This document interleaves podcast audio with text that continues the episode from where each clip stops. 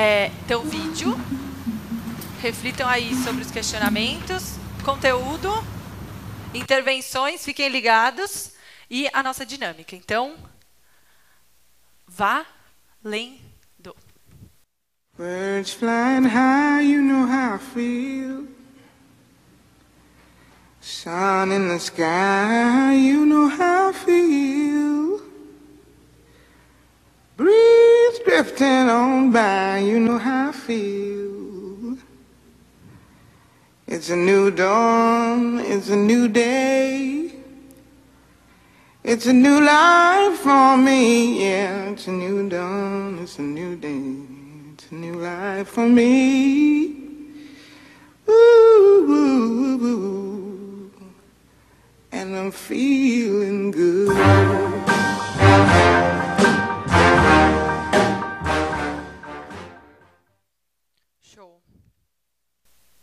Pessoal, então vamos dividir aqui o nosso monólogo em três partes. Queria falar um pouco sobre como que o ambiente é, importa, né, num contexto de feedback.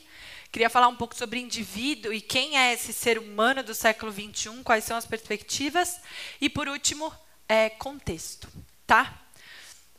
Vamos lá então começar por ambiente. Primeira coisa, pessoal. Todo dia a gente vê um post falando: "Nossa, 2020 vai ser o primeiro ano em que cinco gerações vão trabalhar juntas." E aí a gente começa, obviamente, a ficar com medo, porque a gente vai ter que gerenciar o caos, certo? Né? Vai sobrar para vocês, vão colocar a culpa no RH. É, mas qual que é a informação importante aqui que eu queria deixar claro? Que se a gente olhar isso de fato como um desafio e se colocar numa posição passiva de aceitar, a gente não vai conseguir tirar vantagem disso. Mas principal, o principal aspecto que a gente vai ter que tomar cuidado, e não pus esse quadro aqui para vocês lerem, tá? mas é uma, uma, uma referência é, da Accenture sobre como é que vai ser tudo isso. Qual que é a mensagem que eu queria que ficasse disso? Não vai adiantar você chegar e achar que daqui para frente soltar um comunicado vai resolver. Não vai certo? Basta dizer como é que você se comunica. E parece muito óbvio, né? Porque você fala com a sua avó de um jeito e fala com o seu filho de outro. Certo? Eu não ligo no FaceTime para minha mãe, eu já não ligo para o FaceTime, pelo FaceTime para minha, minha mãe, mas para Carol eu ligo. A minha mãe fica arrasada que eu não liguei para ela no final do dia. Eu falei, a gente tocou 932 GIFs. Não foi suficiente para você? Não. A gente já percebe isso no nosso círculo é, pessoal. A gente vai ter que reconhecer que a gente também não vai conseguir esse momento perfeito em que as pessoas se engajam em tudo, em que todo mundo se engaja no mesmo formato. Então a gente vai ter que começar a recortar aí essas comunicações e essas formas de interação. Tudo bem? O líder de hoje, será que ele consegue dar feedback para essas diferentes gerações? Ou será que o feedback é só do líder para as outras gerações? Tudo bem? Então, o principal lance de ambiente que eu queria trazer para vocês é: isso é um fato e a gente vai ter que começar a testar. Mesmo porque a gente não tem uma resposta certa tá? desses estilos de comunicação, se isso é verdade, não é tudo muito recente. Então a gente vai ter que testar, mas uma certeza a gente tem: não vai rolar ser tudo igual. Tudo bem? Queria olhar agora para quem é esse indivíduo, tá?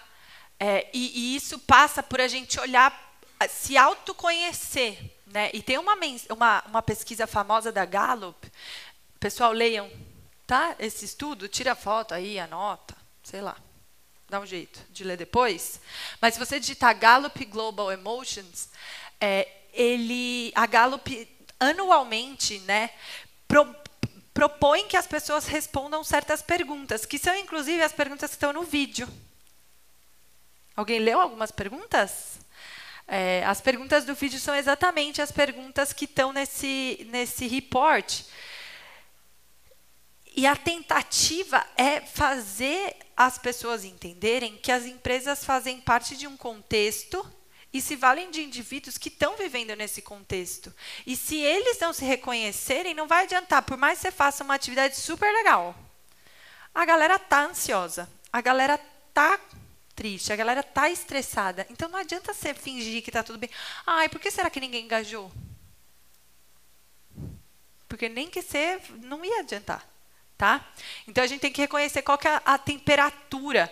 E para mim os números, assim como a pesquisa da Decision Wise, cara, 64% se dizem estressados. E aí você fala, cara, mas será que a culpa é minha? O que, que eu faço? Vou começar a dar remédio? Sei lá, o que, que a gente vai fazer antes de entrar em... O que, que eu faço né, com toda essa informação? Mas saber que 64% se sente, está estressado. 50% se sentiu preocupado e raiva, pessoal. 30% está com raiva do dia de ontem. E reparem que as perguntas são sempre relacionadas ao dia anterior, certo? Então é como ele já distanciado consegue reconhecer aquela emoção. O que para mim é pior ainda, porque ele reconhecer distanciado do momento que ele teve raiva, fodeu. Foi muita raiva foi muito estresse. Tudo bem? Então é importante que a gente reconheça que é, a percepção do dia anterior traz uma sensação muito forte, tá? E aí tem um outro fato engraçado que é como eu queria emendar com a parte de contexto, que é, todo ano a ONU faz duas pesquisas sobre felicidade, sobre como as pessoas se sentem. Uma, ela vai lá em entrevista nos países e fala: Você se acha uma nação feliz? E aí a pessoa, né, ah, acho, é, feliz, tudo bem. Certo? É, pergunta diretamente: Você é feliz? Você acha que Brasil é uma nação feliz? Legal, faz um ranking. E aí, faz outro ranking baseado em métricas tangíveis. Índice de DH, qualidade de educação, de saúde, totalmente desatrelada da percepção, tá? E aí, pessoal, quem ganhou o ranking último? O Paraguai. Então, o Paraguai é o país mais feliz do mundo, da opinião dos paraguaios, tá? E você olha e fala, em que posição será que está Paraguai quando a gente olha para o contexto em vez de olhar para o indivíduo? Pessoal, o Paraguai está, eu nem sei falar esse número, mas está na posição 70. 70, pessoal. Quando a gente olha para. Alguém sabe qual é o país mais feliz do mundo do ponto de vista de contexto? Começa com F. Finlândia. Finlândia é o país mais feliz do mundo. Alguém sabe qual a posição dele é, quando declara pelos finlandeses? Em que posição que eles estão? 46. Eles acham a ansiedade uma bosta, monótona, uma merda. E eles moram na Finlândia, certo? Então, a gente precisa mais, pessoal, do que só tomar como base uma métrica, olhar qual é o contexto. O que, que adianta a minha saúde tá boa se nem doente eu fico, nem sei se a bagaça é boa? Vai adiantar você ficar melhorando a saúde se não é o que eu uso? Então, mais do que isso, é conhecer o contexto. Tá bom? Olha que bonitinho. Você não ia ser feliz ali? Eu ia. É, enfim, queria trazer o número do Brasil também. O Brasil está em 28. A gente está meio parecido. A gente está em 32 no que tange Brasil. Então, ah, os brasileiros acham que vocês são felizes? A gente está em 32. Mas a gente é o pior da América Latina, o que me surpreendeu. Fiquei um pouco arrasada. Pô, achei que a gente ia ganhar pelo menos nessa. É, a gente está em 32 na nossa percepção e 28 no contexto, tá? E aí, aqui, talvez seja o principal recorte de feedback. Pessoal, a gente tem que tomar cuidado para a gente pedir feedback no contexto certo e que a gente deixe a nossa cultura aparecer dentro do feedback. Eu tenho que perguntar me colocando como parte responsável daquele feedback positivo ou negativo e não terceirizar o desconforto. Tá? A gente vai falar um pouco isso em flexibilidade, se vocês decidirem, mas é perigoso eu fazer uma análise de um formulário pontual que eu nem sei em que momento ele preencheu. As nossas análises, quando a gente faz, vocês vão responder aqui um mesh, a gente faz quem respondeu até às 18 horas e quem respondeu depois das 18 horas. as métricas mudam completamente. Completamente. Então, reconheçam que o contexto, o ambiente, eles são essenciais. Não adianta você só conhecer uma dessas três, é, desses três aspectos quando você estiver olhando para feedback. Tá bom? E aí, numa, na última parte aqui do meu monólogo, eu queria trazer feedback como cultura, pessoal. Não sei quem já, quem está acompanhando toda essa transformação, né? A gente fala agilidade, enche a boca, ai, a gente é ágil, né? Isso tudo significa assertividade, mas mais do que isso, agilidade só para de pé, pessoal. E quem não sabe o que é agilidade, anota, dá um, uma pesquisada, porque é importante. Tá? Não vou gastar muito tempo explicando o que, que é, mas nesse novo modelo de mudança enquanto regra e não enquanto exceção, a gente vai ter que renovar todo o nosso modelo de gestão. E a gente tem colocado agilidade né, como uma forma de conseguir cercear um pouco aí essas mudanças para a gente não ficar maluco. E dentro da cultura ágil, um dos principais pilares é feedback contínuo. Se eu não sei como é que faz, feedback passa a ser estratégia. Então, feedback é o que o Nico fez. Eu comecei a apresentação. Para mim, estava ótimo o áudio tinha como eu saber se estava estridente ou não para vocês? Adiantava eu ficar testando? A gente ficou duas horas testando. Chegamos aqui às seis da manhã, pessoal, para testar. E começou a apresentação e estava ruim. Por quê? A vida é assim. A vida é assim. Eu espero que a gente consiga reconhecer que feedback faz parte desse processo de melhoria contínua. Beleza? Então, agilidade só é agilidade porque a gente tem feedback. É, e ele tem que ser rápido, e assertivo. E é um pouco isso que a gente vai brincar na nossa atividade, porque a gente.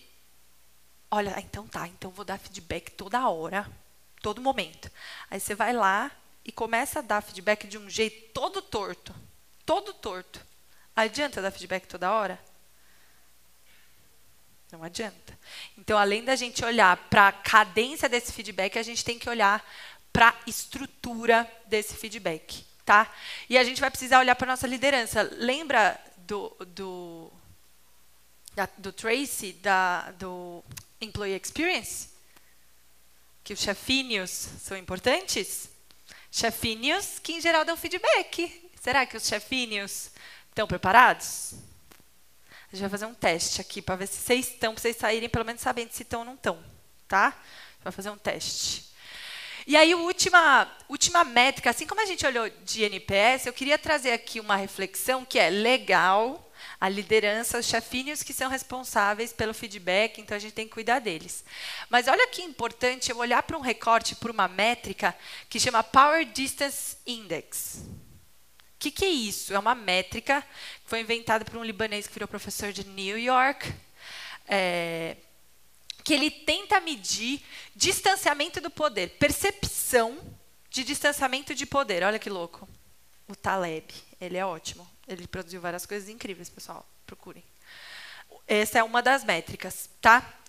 E é importante que a gente reconheça que quanto menor é o meu, a minha distância, eu estou baseada em relacionamento. A, a relação dos pares talvez seja mais importante do que quem está em cima. Tudo bem? Quando esse número é muito alto, ixi, muita hierarquia, eu nunca vou chegar lá, eu tenho que obedecer. E a gente pode fazer diversas análises. Aqui a gente trouxe, eu trouxe uma, um, um, um gráfico de análise de código, pessoal. Então, quantas vezes a pessoa dá um Ctrl Z, sabe? Como dizer, para voltar atrás? É, baseado, recortado pela Power Distance Index, tá? Então, os países, como é que a gente lida com o erro, enfim. Mas, gráficos não funcionam bem quando a gente quer mexer com as pessoas. Então, eu trouxe duas histórias, tá? Para convencer vocês que é importante que a gente meça isso. A primeira história, pessoal, é da Avianca, de um voo da Avianca que estava saindo da Colômbia. Não sei quem já viu isso. Estava saindo da Colômbia e querendo pousar em Nova York. Nova York é tipo bastante grande, certo? É uma das torres de comando mais hostis do planeta. Todo mundo morre de medo, a galera é brava, grita, enfim. E aí os colombianos é, têm uma relação de distanciamento de poder muito maior. Eles são parecidos com a gente. A gente entende que tem hierarquia, que tem coisa que a gente nunca vai conseguir. A gente reconhece um certo nível de distanciamento. E o American é baseado em meritocracia, eu posso tudo, eu yes. Então ele tem uma relação com poder muito diferente do colombiano. Então ele tem um distanciamento muito menor, tudo bem? E aí o que, que aconteceu? Avião da Bianca, pô, caiu. E aí foram ver a caixa preta. O que, que tinha acontecido, pessoal? O colombiano estava com medo, estava distanciado ali da torre de comando de Nova York e ele não falou que estava sem gasolina. Ele, ai, cara, eu preciso pousar. Não, não, final da fila. Não, não, cara, eu preciso. Ele só mudava o tom da palavra preciso. Porque na cabeça dele, ele não podia né, é, se comunicar de maneira direta. Ele usava meios indiretos de comunicação porque ele estava com alguém muito superior a ele. Ele que ia decidir o futuro dele. E aí ele não conseguiu ser direto, ele não conseguiu ser assertivo. Então ele não conseguiu falar: minha gasolina acabou, preciso pousar. E aí ele matou várias pessoas. E essa história, pessoal, se repetiu é, em algumas companhias como um todo, mas tem um case grande que são das companhias coreanas de aviação. Na Coreia, eles têm uma noção de, de hierarquia até muito baseada em idade. Não sei se alguém é descendente de coreano, mas a, se você passa na rua e não cumprimenta alguém que é mais velho, nossa, a pessoa toca na sua casa. Vai lá brigar, não, tem que cumprimentar. É, existe uma noção de poder. E eles também tinham muita dificuldade na relação do piloto com o copiloto, porque normalmente o piloto era mais velho. E aí o copiloto nunca tinha coragem de falar: "Ô, oh, tá acabando a gasolina". De novo, métodos de comunicação indiretas, não factuais. Então era tipo, tá achando que isso aqui tá leve? Achei que tá leve. Não quer verificar se tá leve? E aí a pessoa ficava insistindo, não, não tá leve, cala a boca. Não tá ótimo. E, e isso é danoso, reparem, pessoal, no caso da Coreia, isso é danoso tanto para quem é, se sente menosprezado e quem para quem detém poder, certo? Porque ele também não podia assumir que ele errou. Pô, não vi que a gasolina estava acabando? E aí eles fizeram uma análise longa em todas as caixas pretas e reconheceram que tinha que mudar o estilo de comunicação. Não era segurança, não era protocolo, era estilo de comunicação, era como a gente dava feedback um para o outro. Tudo bem? Então, por isso que a gente vai ter que praticar empatia e é por isso que primeiro vamos ver os comentários de vocês. Queria saber, alguém quer fazer algum comentário? Tá, tá afim de levantar a mão, falar ao vivo? no improviso? Que coragem, pessoal. Que ótimo. Vou entrar aqui. Pergunta sobre feedback. Vamos lá. A Mi, Mirelle, certo? Pimenta. Fala assim: e quando minha cultura não enseja um ambiente seguro para feedback? Ótima pergunta. Primeiro, pessoal, eu tenho uma visão um pouco, talvez, polêmica. Ah, tem que dar play. Ótimo. Ai, deu play. Pera. Mais um. Uhul, foi. É, Mirelle falou assim: e quando minha cultura não enseja um ambiente seguro para feedback? Um, primeiro, acho que tem uma desconstrução do que é esse feedback. Por muito tempo foi avaliação, né, pessoal? Chamava avaliação. Avaliação de clima, avaliação de performance. A gente vai ter que desconstruir o que é esse novo feedback, porque avaliar ninguém quer ser avaliado. E uma vez por ano também é muito cruel, porque é quando já está para ser demitido, aí você recebe um feedback. É só no contexto ruim. Então, acho que existe aí uma tentativa, e reconhecer que ela não enseja já é um ótimo começo, mas é uma tentativa de transformar feedback em cultura. Dar feedback bom, chamar para conversar quando deu certo e não só quando deu errado. É, são algo, é, é observar como é que você vai conseguir construir isso. A dificuldade, eu acho, Mirelle, é tentar entender como que você faz isso hackeando aos poucos, né? Empresas grandes têm políticas globais de feedback. Então, desce lá o formulário e fala, oh, preenche aí. É como que a gente começa a construir uma cultura, e talvez não num contrato transacional, mas num contrato psicológico. Tá? Onde, ah, no time da Mirelle tem. Da Mirelle. Tem feedback, vou, quero ir para o time dela. É tentar é, combinar esse contrato psicológico aí com a sua equipe. Eu acho que pode ser uma boa, tá? É, e eu vou confessar só uma última coisa, que é ninguém está preparado para feedback, pessoal. A gente vai fazer aqui atividade, para falar bem a verdade, gente não sabe dar feedback. Então, é difícil. Não, acho que tem gente que acha que tá, mas é difícil. É... Saúde mental. Ótima, a Tatiane pôs assim, é um dos temas mais importantes do momento é saúde mental e feedback com certeza tem uma tem um momento, né, tem uma super importante nesse contexto. O Antônio pôs assim: aprendemos a utilizar ferramentas de feedback criadas no mindset americano ou europeu, precisamos adaptar para cultura. Ai, Antônio, eu já te amo. Cadê você? Eu tenho certeza absoluta, Antônio, arrasou. A gente consumiu muito tempo uma cultura americana meritocrática. Eles são muito mais pragmáticos do que a gente, pessoal. Quando eu fui morar fora, assim que eu terminei a graduação, eu conto isso para todo mundo. Meu, eu nunca tinha chorado no trabalho aqui. E eu fui trabalhar no Instituto Nacional de Pesquisas Espaciais, tipo, era um ambiente bem hostil, mas eu nunca tinha chorado. Primeiro dia de trabalho nos Estados Unidos, chorei. Assim, mas copiosamente de não saber o que ia fazer, porque estava inchada assim num nível nunca antes visto. E aí, por que, que eu chorei? Mandei um e-mail, me dediquei o dia inteiro num e-mail desse tamanho sobre todos os anseios da menina latina que ia revolucionar o Google e não sei o que tal. Sabe qual foi a resposta? Veio cinco minutos depois, ele não tinha lido o e-mail inteiro porque não dava tempo. E estava escrito denied. fui chorar, fui conversar com o Antônio na época. Antônio, o que, que aconteceu? Dele, ah, a sua última ideia ali não não tá, não estava previsto, acho que não é o momento cara, você me destruiu. Foi ali que eu entendi a relação do americano, principalmente com esse pragmatismo de tentar ser produtivo. Cara, não vou ficar enrolando você no e-mail de 12 páginas, eu vou falar que não vai passar. E pronto, vai canalizar sua energia em outra coisa. Tá certo, tá errado? Não sei. Mas feedback para mim de múltipla escolha sim e não é característica total do American.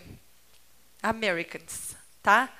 É, enfim, concordo plenamente com a Antônia, gente precisa adaptar isso para o estilo latino. A gente é muito mais do feedback informal. Se a gente criar essa cultura, pessoal, a gente vai muito bem nessa troca e nesse aprendizado mútuo, sabe? E não forma, formal, chama na sala.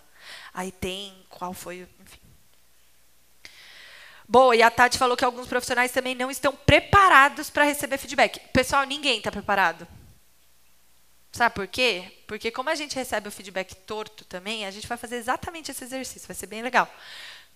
A gente não está preparado, porque o nosso feedback ele não é factual. Ele é emocional. E a gente mistura tudo, tá? Então, a gente tem que tomar cuidado para não... Não é que a gente não, a gente não sabe. É que, de fato, é difícil. O tipo de feedback que a gente recebe é difícil. A nossa comunicação é violenta. Então, é óbvio que eu vou ficar chateado. Tá bom? Alguém quer gastar esses 30 segundos? Dou-lhe uma? Dou-lhe duas? Vamos para a nossa atividadezinha.